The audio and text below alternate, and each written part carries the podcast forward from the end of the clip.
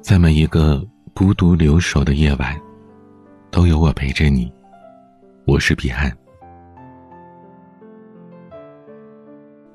所有的节日里，我最讨厌的就是春节。说这话的是小北。我认识他已经五年了。他本能的抵触着一切，到了过年就应该刻意制造合家欢氛围的东西。而在刚刚过去的这个农历新年，也毫不例外。在爷爷奶奶身边长大的小北说：“大家口中的父慈母爱、其乐融融，他从来都没有感受过，也不懂得什么叫做爱。他从小感受到的，只有来自父母最深的恶意。”他父母对他说：“你就一辈子待在家里，别出去给我丢人。我怎么养了你这么个废物东西？一分钱没挣，你有什么资格说话？你怎么不去死啊？死了就没有人拖累我了。”小北说：“他想过几万遍去死，可到最后，还是不甘心。二十多年来，他一直在纠结同一个问题。”如果当初爸妈多给自己一点关爱，现在的自己会不会幸福很多呢？我记得很清楚，在小北二十四岁生日的那天，几个朋友一起订了个蛋糕来庆祝，而他却突然嚎啕大哭。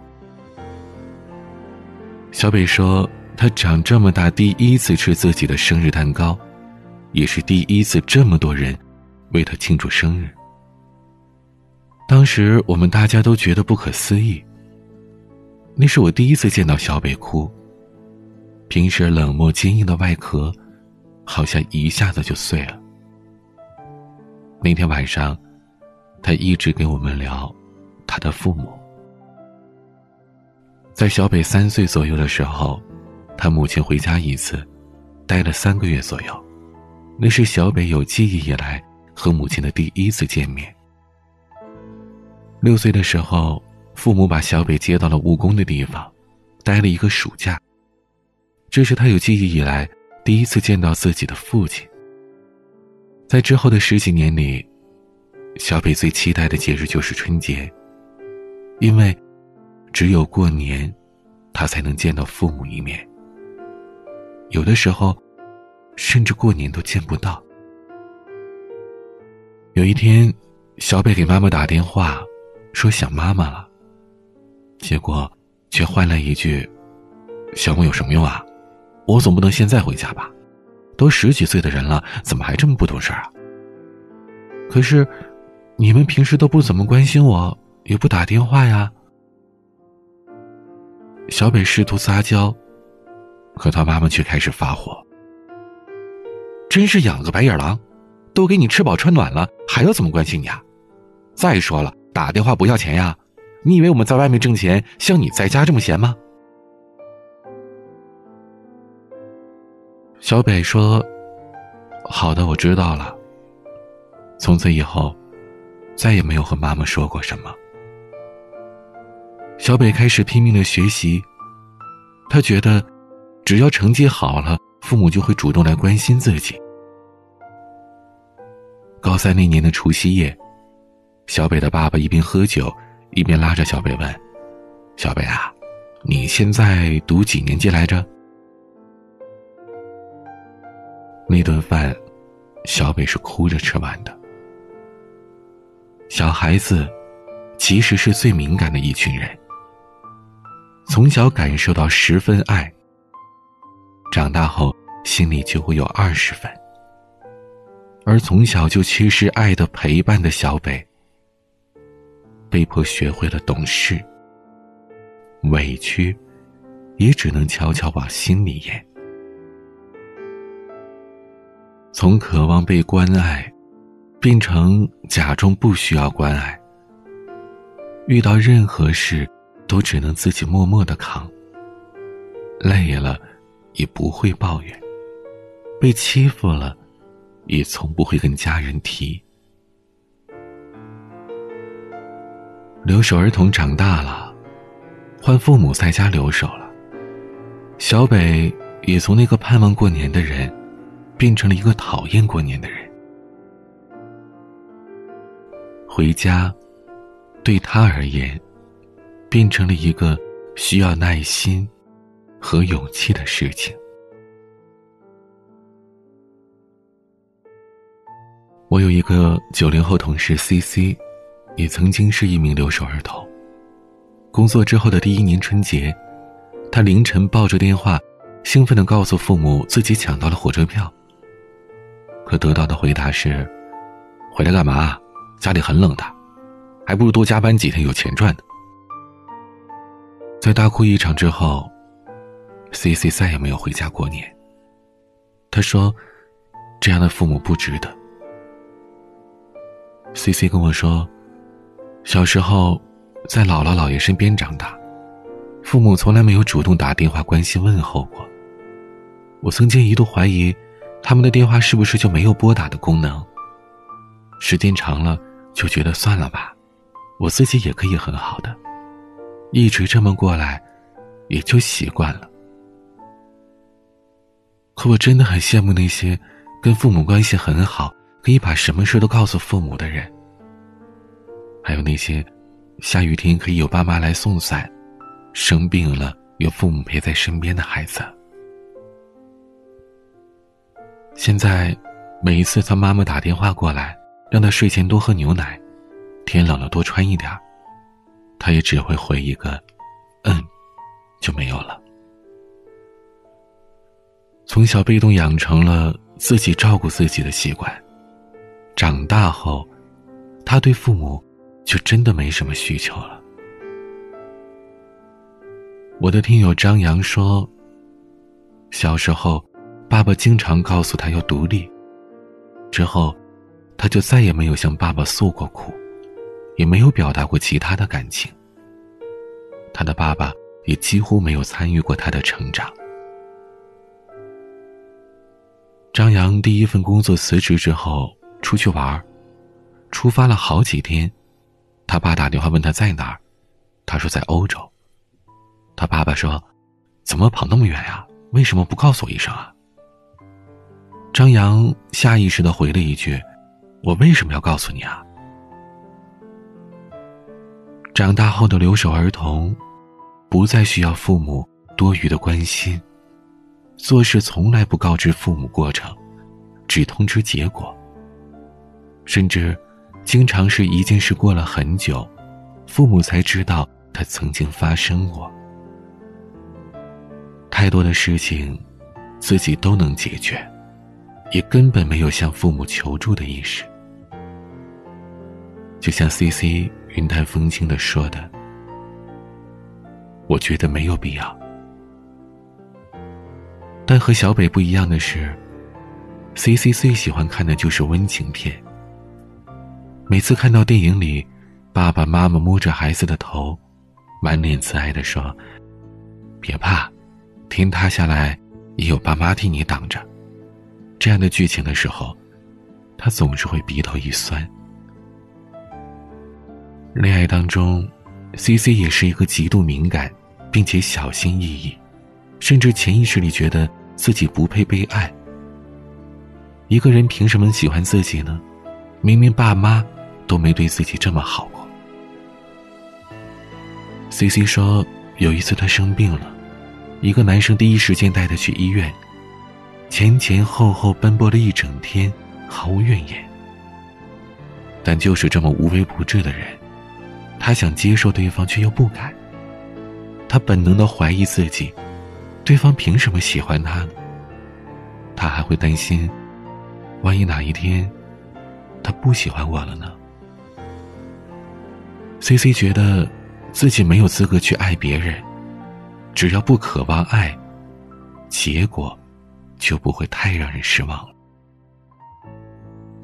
一个人在家庭成长过程中受到的影响，真的会伴随一生的。本该无忧无虑的年纪，被留守的孩子却早已经尝遍了孤独的滋味。寄居在别人家，由隔代或者旁系亲属抚养长大，生活的小心翼翼的。还有一些心理极度扭曲的少年犯，很多人也是留守儿童。在过去的三十年，为了找工作，有二点八亿中国人离开了自己的家乡，来到繁华的城市，形成了人类历史上规模最大的移民潮。全国妇联根据中国二零一零年第六次人口普查数据推算，仅在二零一三年，中国就已经有六千一百零二点五五万名农村留守儿童。九零后留守儿童长大了，可谁能保证九零后的下一代、下下一代不再是留守儿童呢？说实话，没有人的童年是完整的，即便不是留守儿童，也有可能缺失父母的关爱。而长大之后的我们，也越来越能理解，父母不是不主动参与我们的成长。只是在陪伴我们成长和给我们更好的生活条件之间，他们只能选一样。事情就是这么的无奈。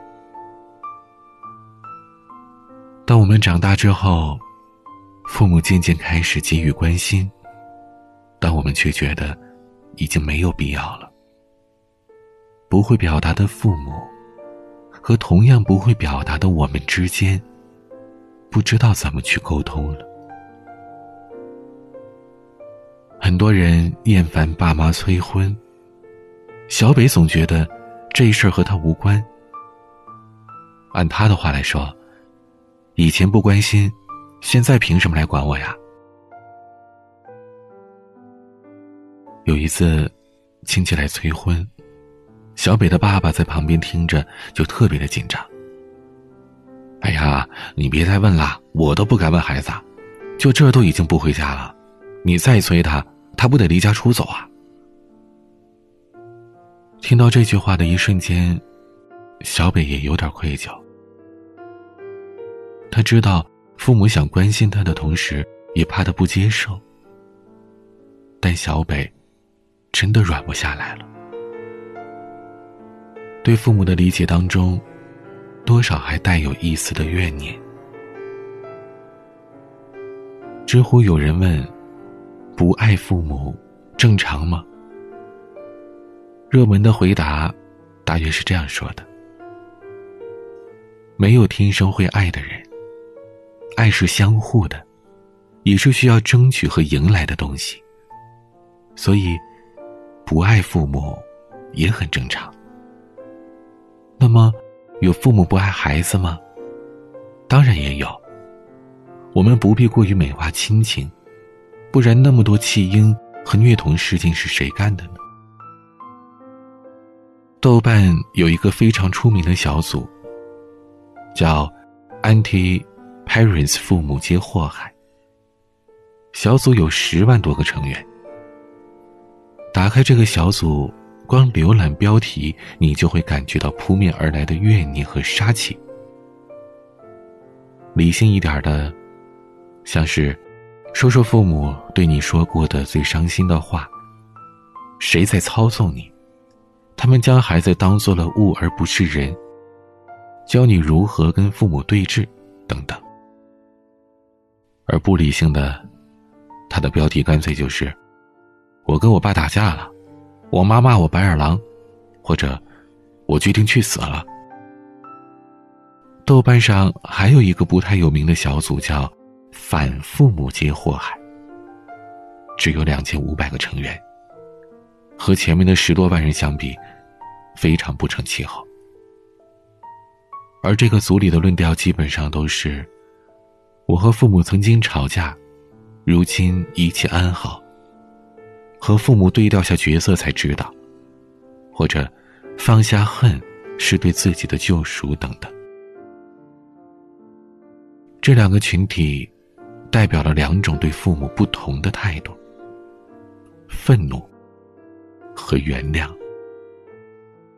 我记得北野武有一段话是这么说的：“我们终于有一天要学会和自己平凡不完美的父母达成和解。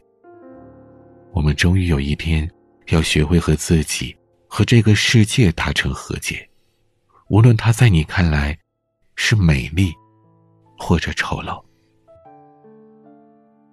听友团子说，每一次和父母的和解之后。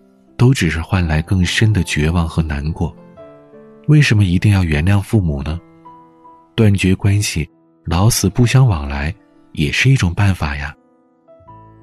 可我觉得，与其说他们是在原谅父母，不如说是放过自己。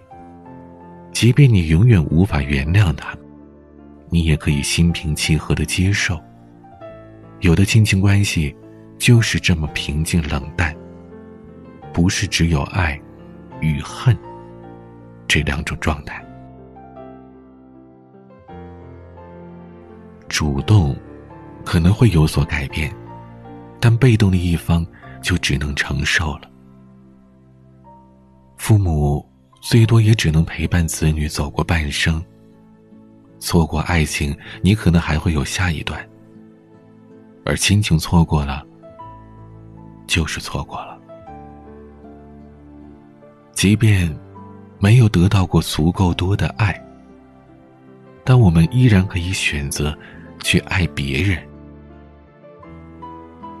不要在曾经的缺憾面前给自己立一堵墙。真正爱你的人，你一定能感受到的。对这个世界和解吧，毕竟因噎废食是对自己的二次伤害。愿这世界上所有的留守儿童都能理解父母的苦，愿他们的父母都能早日回到孩子身边。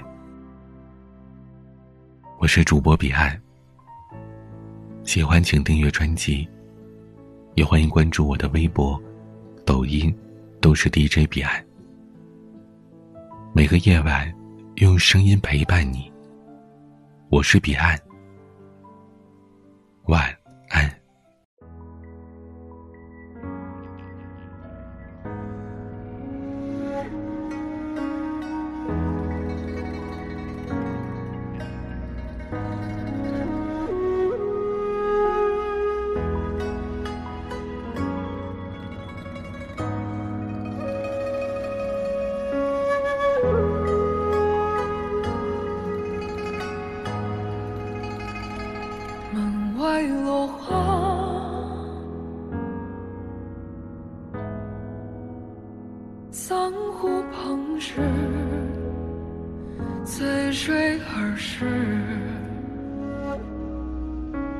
船到江心不露齿，